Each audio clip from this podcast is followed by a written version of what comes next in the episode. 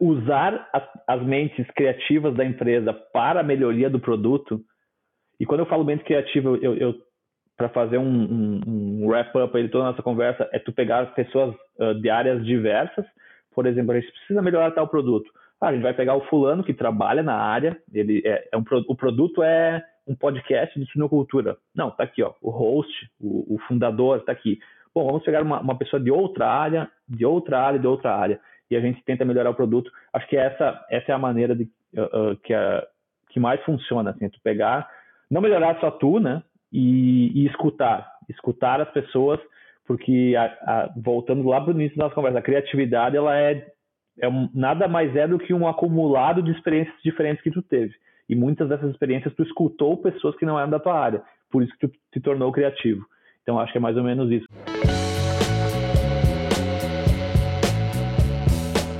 Fala galera, bem-vindos a mais um episódio do Jogo dos Negócios, onde hoje eu vou entrevistar é, uma das mentes mais brilhantes aí que eu conheço, o Dr. Jamil Facim, é, meu sócio aí na Academia Suína e amigo aí de, de mais de uma década. Uh, Jamil, obrigado por aceitar o convite.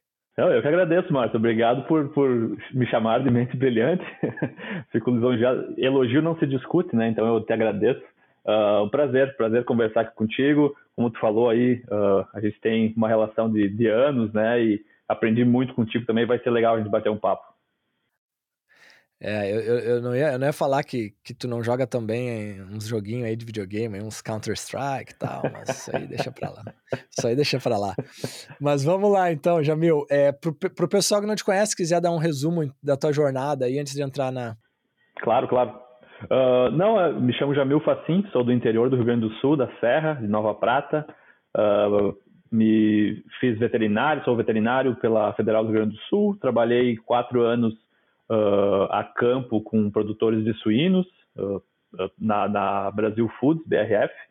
Depois fiz mestrado, doutorado e no final do doutorado, a convite teu, comecei participei da sociedade da Academia Suína. A gente já tinha negócios anteriores através do Suinocast, né, o primeiro podcast da suinocultura brasileira, criado por ti, e eu acabei uh, ajudando logo, logo a partir do terceiro episódio, hoje são mais de 200 episódios, mas a parte de edição, por ter uma certa experiência com edição de áudio, então já, já de certa forma trabalhava, uh, já tra trabalhávamos juntos, uh, áreas parecidas, mas negócios paralelos.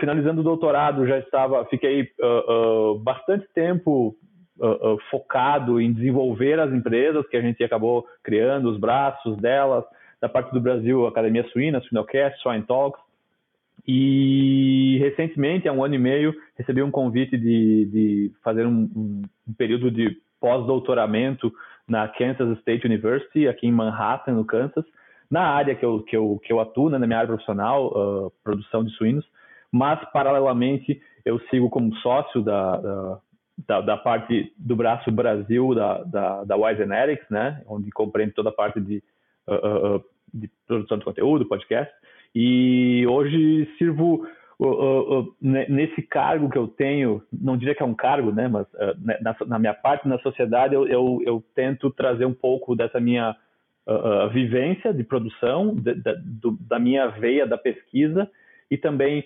utilizar uh, uh, um pouco da minha experiência em comunicação, como muitos anos fui host do podcast, tentar trazer isso para a equipe e agregar valor como um todo para a empresa, seja na parte de conteúdo, na parte de vendas, relacionamento, produto, enfim. Muito bom, muito bom. E Jamil, tu é, tu é, já te falei, né? Mas tu é uma das pessoas mais criativas que eu conheço. então, assim, Compartilha para nós aí alguns tabus ou, ou, ou, pensamentos e princípios nessa área aí de criatividade. Interessante, interessante. Eu, eu realmente, tu, tu já me falou isso, eu realmente eu não sei se eu sou uma das pessoas mais criativas e isso acho que tem um pouco a ver com a pessoa criativa. Acho que a pessoa criativa ela tem na, na, na, sua essência, né, não é uma coisa que se cria, que se aprende, a curiosidade. É difícil tu aprender a ser curioso, não existe um MBA para curiosidade, não existe uma disciplina de curiosidade. Uh, e isso vem da tua formação lá quando tu começou a caminhar, a engatinhar, a pedir comida, a chorar. uh, a veia da curiosidade sempre foi uma coisa muito forte em mim, assim. E a curiosidade, eu acho que ela se expressa de diferentes maneiras, né? Seja fazendo perguntas, seja tentando olhar o que todo mundo uh, não está olhando. É, por exemplo, uma foto que uma mulher esse cartaz aqui atrás de mim. Uh, ah, tem, não dá para ver todo ele, mas ah, tem várias coisas escritas, tem uma foto central. É tentar olhar o que está atrás daquela foto central, tentar entrar, tentar olhar o macro como ah, qual é a função desse cartaz, mas tentar olhar, se apegar aos detalhes. Eu sou uma pessoa bem detalhista, acho que por ser da, da, área de pesquisa, a gente, de certa forma, fica um pouco mais detalhista e, de certa forma, relacionado à curiosidade. Mas eu acho que a curiosidade, uh, sendo base da criatividade, uh, uh, ela é importante no sentido. E, diria que ela é importante essencialmente se ela transformar essa criação, essa observação diferente em alguma coisa, né? Em um resultado, em um produto, em uma ação, né? A gente ouve diversos jargões aí de que uh, uh, uh, como é que é a inovação não não é nada sem ação, né? Então a gente precisa botar o plano em botar o plano rodar, não só ter o plano. Eu acho que a criatividade a gente tem diversas maneiras de de utilizá-la, né? Eu acho que independente se a tua área é uma área muito mais técnica, muito mais científica, tu sair um pouco desse quadrado, uh, de certa forma tu vai ser visto como criativo nesse teu meio. Então tem esse ponto também, né? Depende do meio que tu está. Por exemplo, a minha área hoje, ela, ela é uma área, é, é, é, está dentro do agronegócio, que é uma, o agronegócio ele sempre foi uma das atividades mais antigas da humanidade então, ela é, por si só, uma atividade, uh, uh, de certa forma, com uma visão um pouco mais conservadora, né? A produção de alimentos. E tu ter um olhar diferente uh, dentro de uma área um pouco mais conservadora te faz, de certa forma, ser um highlight, assim, de se destacar um pouco mais, porque, por exemplo, eu vou te dizer, se tu trabalhar numa área, por exemplo, publicidade e propaganda, é mais difícil ser criativo numa área onde é reconhecidamente cheia de pessoas criativas, pensamento fora da caixa. Então, acho que depende muito do meio que tu estás. Mas até um comentário interessante, uh, há uns anos atrás eu comecei a tentar estudar um pouco criatividade, estudar e entender, né? Daí a primeira coisa que eu, que eu fiz foi colocar lá no tedtalks.com, uh, ted.com, se tinha algum talk de criatividade, e realmente tinha. E é interessante porque eles falam, eles comentam muito isso, de que não... Uh, é difícil tu se preparar para ser criativo é mais comum os teus hábitos uh, resultar, te deixarem uma pessoa mais criativa, mas não é um hábito que tu cultiva tão facilmente. E eles, eles traziam o exemplo do Einstein, que, puxa, eu, eu não conheci o Einstein, mas com certeza ele deve ter sido uma pessoa muito criativa, né? Uh, ele, uma das essências da criatividade do Einstein era ele trabalhar em projetos completamente diferentes um do outro ao mesmo tempo, mas óbvio, não, por exemplo, não vou dizer assim, a gente vai ter que na tela do computador aqui dividir a tela em dois e trabalhar ao mesmo tempo, mas tu trabalhar em projetos, por exemplo, ah, hoje, essa semana, segunda, terça e quarta eu vou focar nesse projeto. Ou no turno da manhã eu vou focar nesse projeto, no turno da tarde no outro. Porque a criatividade nada mais é que aplicar uma ideia de um outro meio num meio que ainda não conhece essa ideia. Uh, por exemplo, quando a gente criou o Swine Talks, a gente criou um evento online para a comunidade da suinocultura com o, o, o appeal, né, o, o approach de trazer a experiência TED Talks para o público da suinocultura. É criativo? Com certeza. A suinocultura sempre teve muitos congressos presenciais de altíssima qualidade técnica e a gente trouxe a pegada do TED Talks, seja a, a como era feita a palestra desse evento, como eram os slides, se tivesse slides da apresentação, ou a duração dessa apresentação, todo o approach que a gente fez antes com o palestrante para deixar eles pensando que ele não vai apresentar uma, um, um, gráfico ou uma tabela com valor de P, com vários números aí, com curvas e muitos gráficos uh, muito científicos, e sim ele ia trazer realmente a, a, a essência do TED Talks para o público da cultura. Perfeito, foi muito legal, uh, o público amou, mas aí, aí, que eu falo, né? Aquela, aquela, aquela questão de trazer uma coisa de um meio e colocar em outro meio que não conhecia essa coisa. Uh, se a gente fizesse esse, essa mesma ação, uh, de novo, vou citar o exemplo, uma área, por exemplo, de uh, que tem mais ah, pessoas que trabalham com branding, produtos de machine learning ou outras, ou, ou, inteligência artificial, talvez esse congresso não fosse tão inovador nessa área. Então, acho que tem de tu. E, e, e claro, e não é. E, então, eu não estou querendo tirar o mérito de quem, de quem é criativo, porque a pessoa criativa num meio mais conservador é, é difícil de tu achar pessoas assim, porque a gente foi criado com essa visão de a gente quer produzir uh, de uma maneira uh, correta, então uh, usar todos os métodos que já estão descritos, a gente faz muita pesquisa, publica muito artigo, para publicar artigo tem que seguir normas de revistas. Como é que tu sai desse quadrado e pensa diferente? Eu acho que é, é um pouco disso. E voltando ali para a história do Einstein, é muito isso. Eu acho que o que me deixou criativo, Márcio, o que me deixou como uma mente diferente, uh, foram as minhas experiências diferentes. Fazendo um link com equipes, eu digo que uh, as equipes que mais resolvem problemas são as equipes que têm mais diversidade. E diversidade de pensamento. Obviamente que a diversidade de pensamento ela vai estar muito relacionada com algumas características. Por exemplo, ah, uma pessoa de uma área que não é relacionada à suinocultura, por exemplo, no exemplo do Suinocast, podcast de suinocultura. Essa pessoa que não é da produção de suínos, ela vai trazer insights da área dela. Então, por isso que uma equipe mais diversificada resolve mais problemas e cria coisas diferentes. A mesma coisa é, que eu diria que é um pouco da minha formação. Eu, eu, eu, eu sou uma pessoa muito eclética. Eu, eu, eu consumo muitas coisas diferentes e na minha formação eu, eu trabalhei, quando eu era mais novo, eu, eu trabalhei como, como uh, office boy, trabalhei numa rádio, uh, tive minha fase de gostar de, de, de, de rodeio, então ia para rodeio, gostava de andar a cavalo, e, e, daí tu vai fazendo uma reflexão e tu começa a pensar que as, as, ideias que tu tem, tem um pouquinho de cada da tua trajetória, tem um pouquinho de cada das suas experiências. Uh, putz, quando nós criamos o Swine Talks, tu, tanto tu quanto eu adorávamos olhar vídeos do TED Talks. O que, que fizemos?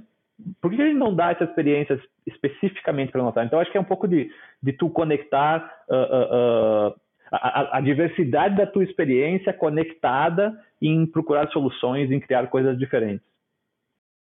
Hum, perfeito. E, e, vários insights, né? E, e, algumas coisas que eu, que eu pensei aqui, eu, né, depois do que tu falou, foi um, a famosa frase aquela, né? Como é que se fala? Nada se cria, tudo se copia, que tem, vamos lá, tem um aspecto pejorativo e, e eu diria que até certo ponto ali eu concordo. Só que, vamos lá, se tu não levar isso ao pé da letra, quer dizer que tu tá pegando várias dessas coisinhas que passaram na, na vida para criar algo depois, né? E, e aí a, a, alguns outros comentários, por exemplo, a, no mundo corporativo, às vezes, como é que eu vou te explicar? A galera.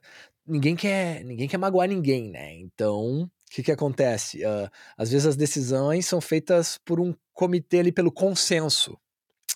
Só que uma, uma, uma, uma decisão ou uma ideia de marketing, uma campanha de marketing que é inovadora e tal, quando, quando tu traz para o consenso da equipe, é, às vezes, uh, tu, tu, tu, tu, como é que eu vou te explicar? Tu, tu teve uma ideia fenomenal de inovação e depois que passou pela equipe executiva, aquela ideia virou broxou a ideia, tipo, virou um negócio sem sal, tá ligado?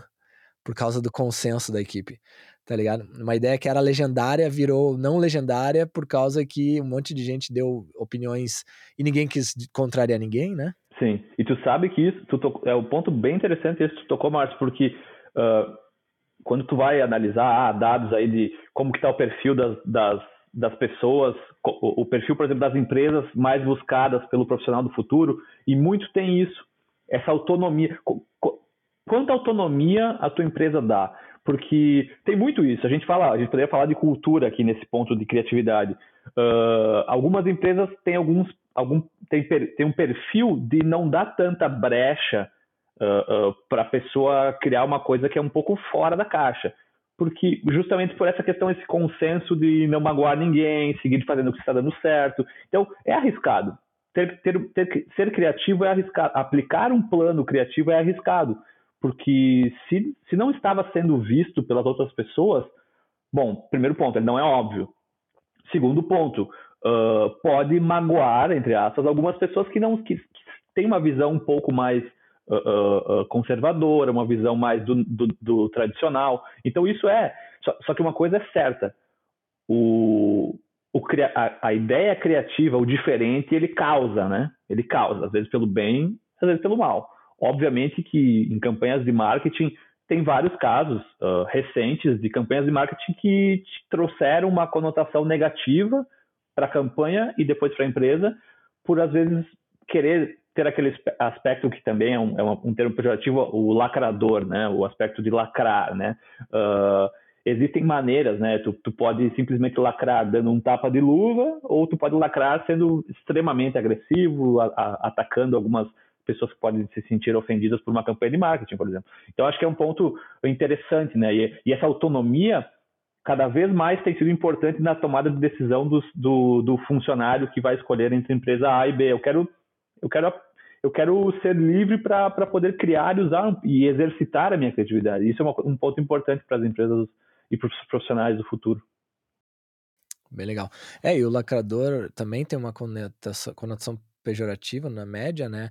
Mas é aquela história, se tu faz uma campanha de marketing, vamos usar esse contexto, mais lacradora, uh, tem as que dão certo e tem as que não dão. Quando não dão, às vezes é complica, mas e as que dão certo são boas demais. E, e, e uma coisa que eu aprendi ontem num, num podcast é que um dos principais conceitos do marketing aí, linkando com criatividade, é um, yeah, é tu atrai as pessoas que tu quer atrair e, e ou seja, isso aí é ok, todo mundo tenta fazer, mas o que pouca gente faz é repelir as pessoas que tu não que não é teu core.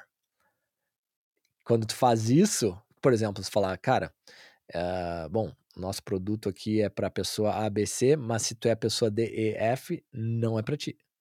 Vamos e pouca gente faz. Enfim, saindo um pouquinho da criatividade aqui, mas, mas trazendo um pouquinho mais de, de, de posicionamento também.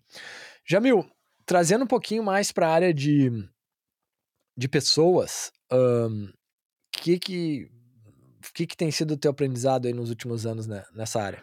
Sabe, sabe Marcos, que uh, tive a oportunidade de liderar algumas pessoas na época da, da Academia Suína, Swine Talks, onde eu era mais uh, 100% operação, uh, vendas também, trabalhei um tempo, e eu vejo que cada vez mais uh, vai.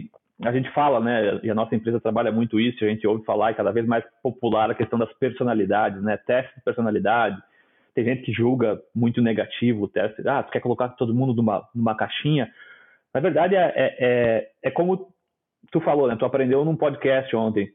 Tudo depende de, do aprendizado que tu tira daquilo, né? Não, não uh, uh, uh, vou dar um exemplo. Se a gente faz um teste de personalidade e identifica pessoas por cores, por nomes, por códigos, whatever. o que, que eu quero dizer com isso? a gente pode tirar um aprendizado daí que existe na maioria dos testes de personalidade as fraquezas de cada uma das cores, códigos, nomes.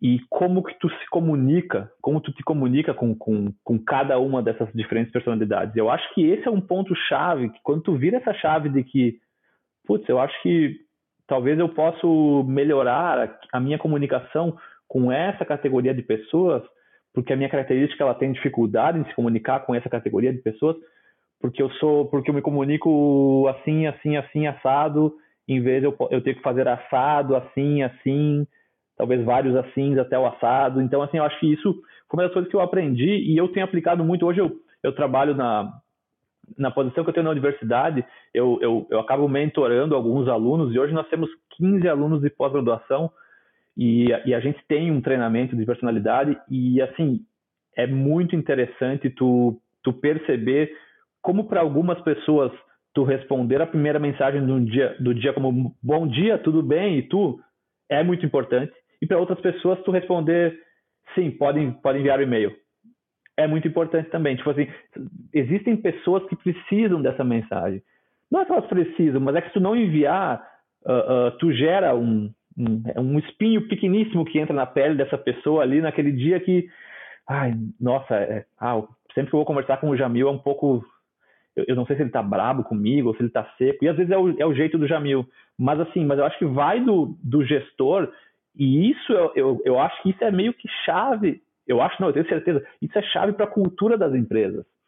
Porque se um gestor ele está preocupado em como que ele melhora não em aprender mais sobre business, em de desenvolver novos produtos, novas estratégias de venda, mas como ele melhora como pessoa para receber melhor as pessoas que têm uma personalidade diferente da dele. Eu acho que isso é um ponto importante e eu acho que eu aprendi bastante isso com o tempo, porque a gente sabe, ah, geralmente o, o empreendedor, na sua média, a persona do empreendedor é uma pessoa muito direta, muito ação, ação, uh, uh, vamos, ter, vamos, vamos botar em prática, não deu certo, a gente ajusta e segue e vamos botar em prática. Ah, só que às vezes esse movimento, para algumas pessoas, é um movimento, não diria, vamos dizer assim, psicologicamente agressivo, apesar de não ser agressivo, mas uma pessoa que tem uma, um pace um pouco mais devagar, um pace um pouco mais soft, às vezes a a introdução da mensagem, o bom dia, como é que tá, como é que foi, como é que foi teu fim de semana, independentemente de o que a pessoa vai responder, já meio que alivia um pouco uma tensão que essa pessoa teria quando ela fosse conversar contigo, sabendo que tu é uma pessoa mais seca, mais direta. Eu acho que é, esse é um, esse é 1%, né, dessa questão de pessoas. E, mas eu diria que assim, e isso é uma outra frase conhecida, não sei exatamente a frase perfeita, mas uma coisa que eu, eu concordo 110% é que a cultura das empresas ela é o comportamento dos, dos gestores. Uh, e aqui vale um comentário, porque a gente, a gente uh, aquele ponto de intenção e comportamento. A gente é 100% julgado pelo nosso comportamento. Às vezes as pessoas, as pessoas elas falam, não, eu, eu faço isso, eu quero fazer aquilo, eu vou fazer não sei o quê, deixa que eu faço isso. Tudo isso que eu comentei agora são intenções. Mas o teu comportamento é o que as pessoas vão ver e vão ou se inspirar ou, ou vão te julgar aqui sem falar que, que, julgar é uma coisa positiva ou negativa elas vão analisar o teu comportamento e elas vão uh, entender não eu quero ser igual a essa pessoa. Não eu acho que ele ele faz um ótimo trabalho ele ele demora demais ele procrastina é o comportamento eu acho que é o comportamento dos gestores que dita muito como a, como, a, como a empresa se sente. Eu achei que como a empresa se sente tem muito a ver com a cultura dessa empresa. Então, como pessoas, mas eu acho que é, é isso, assim? É entender um pouco mais, uh, uh, e isso vai um pouco da, de uma característica uh, chamada individualização, que é uma das uma, uma, característica, é a minha característica top 1 daquele teste Strength Finder, que é Óbvio, isso e, e, isso aqui vale uma ressalva, né? A gente não quer nunca pessoas todas iguais. Eu quero formar uma equipe de pessoas criativas, individualizadoras no sentido de tratar cada uma das pessoas de uma maneira específica. Eu, a gente precisa de diversidade. Tu é uma pessoa que tu tem um perfil ultra focado em ação, em resultado, em estratégia, em, em crescer um negócio.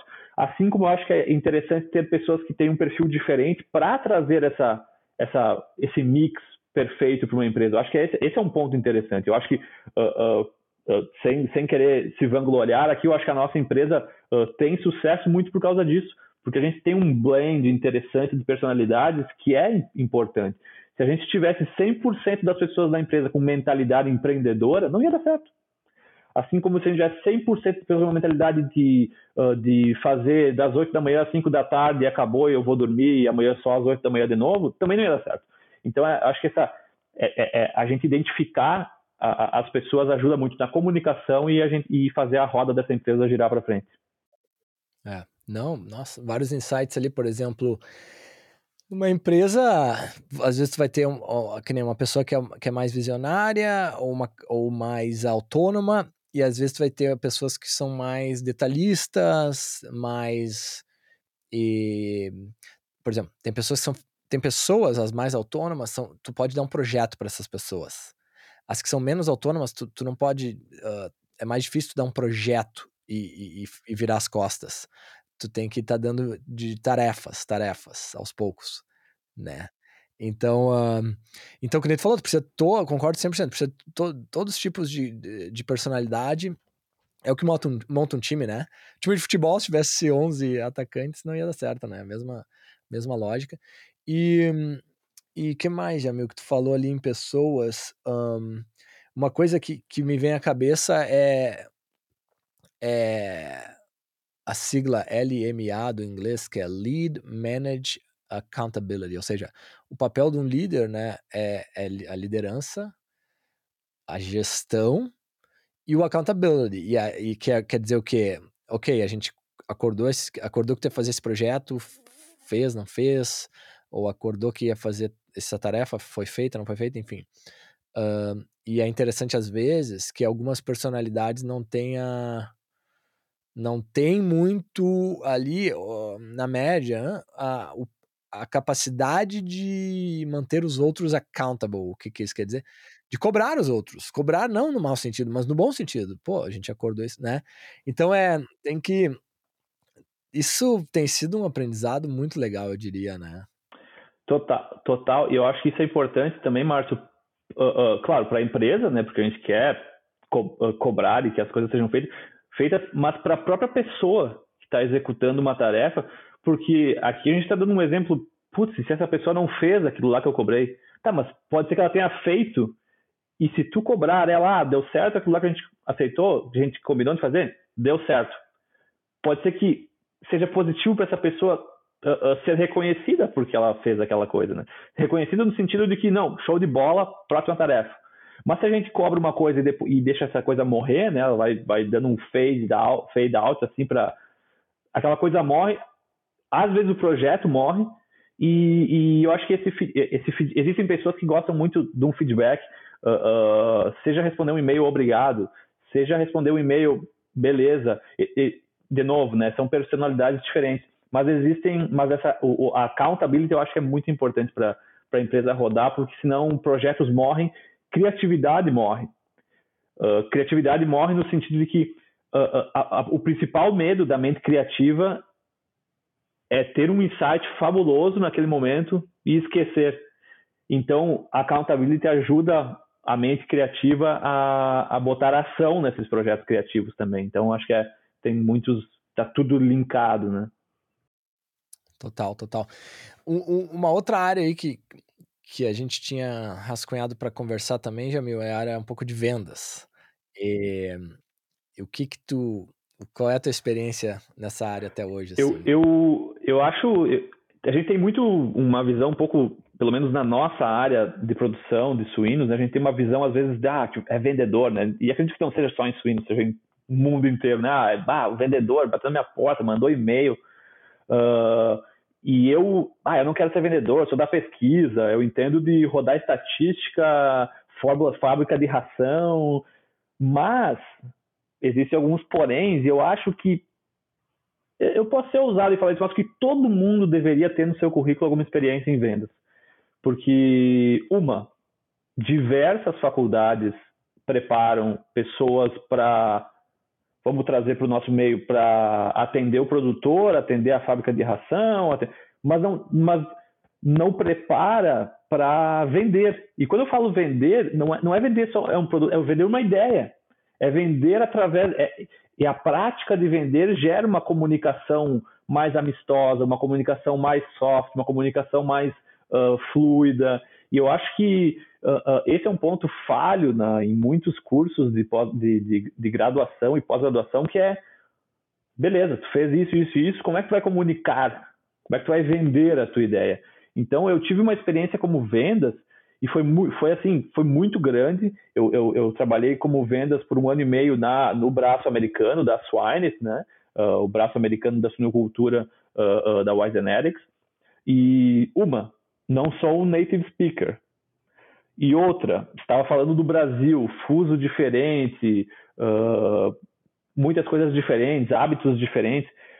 Mas eu, eu, aprendi tanto nesse um ano e meio e que, que, que, eu acho que eu realmente digo que é um aprendizado fantástico. E, e, e por outro lado, para as pessoas que são mais focadas em, em, em de, tomar decisões baseadas na sua remuneração, uh, uh, é a área que mais remunera performance, as pessoas, as pessoas às vezes são engraçadas, né? Porque elas, o ser humano, né? O ser humano, ele, ele quer, não, eu quero ser, eu não quero trabalhar, não, não quero ficar até as 5 horas se eu terminei a minha tarefa até as 3. Terminei às 3. Putz, mas tu assinou um contrato que era até as 5, né? Se tu trabalhar em vendas, tu vai ser remunerado por, pelo que tu fizer. Então, assim, se tu prefere uh, uh, receber teu salário por, uh, por vendas, por comissão, pelo quanto mais tu trabalhar, mais tu ganha, vendas se encaixa bem legal nesse, nesse parâmetro. Vendas me deu muito networking, vendas me deu muito conhecer diferentes perfis de pessoas. E entrando um pouco mais na venda, as, as melhores vendas que eu fiz, que, que trouxeram clientes gigantescos de marcas globais muito importantes e que me deram mais dinheiro, foram as conversas, as, as conversas, as reuniões que eu tive, que a gente menos falou de vendas. Porque é, é aquele jargão, né? Pessoas compram de pessoas, né? Uh, a Wisenetics está vendendo para a empresa X. Não é a Wisenetics que está vendendo para a empresa X. É, é, aquele vendedor da Wisenetics para aquele departamento de marketing, aquele, aquele líder do marketing da pessoa A. Então tem muito isso de tu. Uh, uh, e, e, eu acho que isso não é uma coisa falsa, sabe? Eu quero te conhecer, Márcio. Uh, ah, obrigado pelo teu tempo, assim, sinceramente, eu sei que tu deve receber várias solicitações para marcar uma reunião, então eu te agradeço aí, tipo, a gente marcou meia hora, uh, se a gente terminar antes, show de bola, se tu quiser contar um pouco da tua empresa, eu quero te conhecer, sinceramente, a gente sabe que a gente tem algumas soluções de, de marketing, marketing digital, tu conhece um pouco a nossa empresa, mas uh, eu queria entender um pouco, tu acha que a gente, se a gente consegue trabalhar junto ou não consegue, uh, super, e essas conversas, elas são, elas são sinceras ao ponto, no, na, medida, na medida que que o teu produto é bom. Essa é uma premissa importante. Se o teu produto é bom, opa, saímos de uma, de uma raiz interessante. Porque se o produto não é bom, é muito mais difícil de vender, e aí tu vai precisar de uma habilidade muito maior de vendas do, do, do vendedor. Mas eu acho que a, a mensagem aqui é vendas é comunicação. A gente não vende só produto, a gente vende a, a experiência. Por exemplo, tu vai pegar pessoas numa, numa reunião, seja presencial ou online, que elas vão odiar se a tua internet está pipocando, está cortando, está cortando tua voz. Putz, uma hora, marquei uma hora aqui com esse cara, a internet do cara, não consigo entender o que ele fala, ah, tá, tá, tá, tá travando a imagem. Então, assim, detalhes, é, essa é a criatividade. Geral, eu, quando trabalhava nas vendas, é, internet acabo, porque eu sei que muitas pessoas podem ser detalhistas ao ponto de julgar que, nossa, o cara vem me vender numa chamada online, não tem nenhuma internet decente, quer me vender um produto digital. Então, essa, esses detalhes da venda eu acho que são muito importantes. A chamada, uh, uh, como tu se comunica no sentido de deixar a pessoa à vontade. A pior coisa que tem é, numa reunião de vendas é tu falar, falar, falar, falar, falar, falar, mostrar slide, slide, produto, produto, e as pessoas estão só assim, fazendo sim com a cabeça. Ah, vocês, têm, vocês podem me interromper a qualquer momento. Uh, fiquem à vontade de fazer perguntas. Tem alguma pergunta? Não. Quando a pessoa não tem alguma pergunta, tu falhou. Não é a pessoa que, não, que falhou por não ter perguntas. É tudo uma é, é realmente tu, é uma conversa para ter uma costura, né? É um é o, uh, uh, tu fala dali, eu falo daqui, a gente se comunica. Uh, bah, Márcio, tu, tu, eu vi aqui, daí tem toda aquela questão, né, de, de tu fazer o tema de casa, de visitar o LinkedIn da pessoa, de tu entender um pouquinho da pessoa. Acho que é, uh, tudo isso faz parte da venda. A gente faz muito naquela de que, não, eu tenho que ter esse a uma hora de reunião com essa pessoa, eu tenho que dar meu máximo. Não, a, a venda já começou faz tempo. Não é naquela uma hora. Tu, tu conhece, você tem, uma, você tem uma pessoa em comum no LinkedIn, você tem uma pessoa em comum no Instagram. É, é estratégia, é, tudo é estratégia. E, e eu acho que a uh, uh, voltando lá no início, a, a experiência na venda ela é muito interessante para tu se desenvolver como uma pessoa vendedora de ideias, comunicadora no sentido de, de, se comunicar com qualquer pessoa, na rua, da tua família. Acho que isso é, isso é, isso é chave. E também pode te dar mais dinheiro, se esse for o teu objetivo, e tu desenvolve um networking fabuloso, né? Isso é uma coisa muito networking hoje é uma é, é ouro, né? Vale ouro uma pessoa com um networking bom. Então acho que é, é, esses são os pontos, Márcio. E um último ponto em vendas que eu aprendi também não faz muito tempo que é as pessoas a pessoa da venda, não só na venda, as pessoas como um todo de uma empresa, uh, quando tu vai entrevistar essa pessoa, uh, tenha certeza de que ela é uma pessoa feliz. Que ela é uma pessoa que ela, que ela tem uma, uma aurazinha aqui com uma, uma cor positiva ao redor dela, não? Porque a, a, coisa mais difícil de se fazer é tu ensinar uma pessoa a ser feliz, é tu ensinar uma pessoa a ser leve, é tu ensinar uma pessoa a. Ah, deu errado, amanhã a gente tenta de novo com outras estratégias.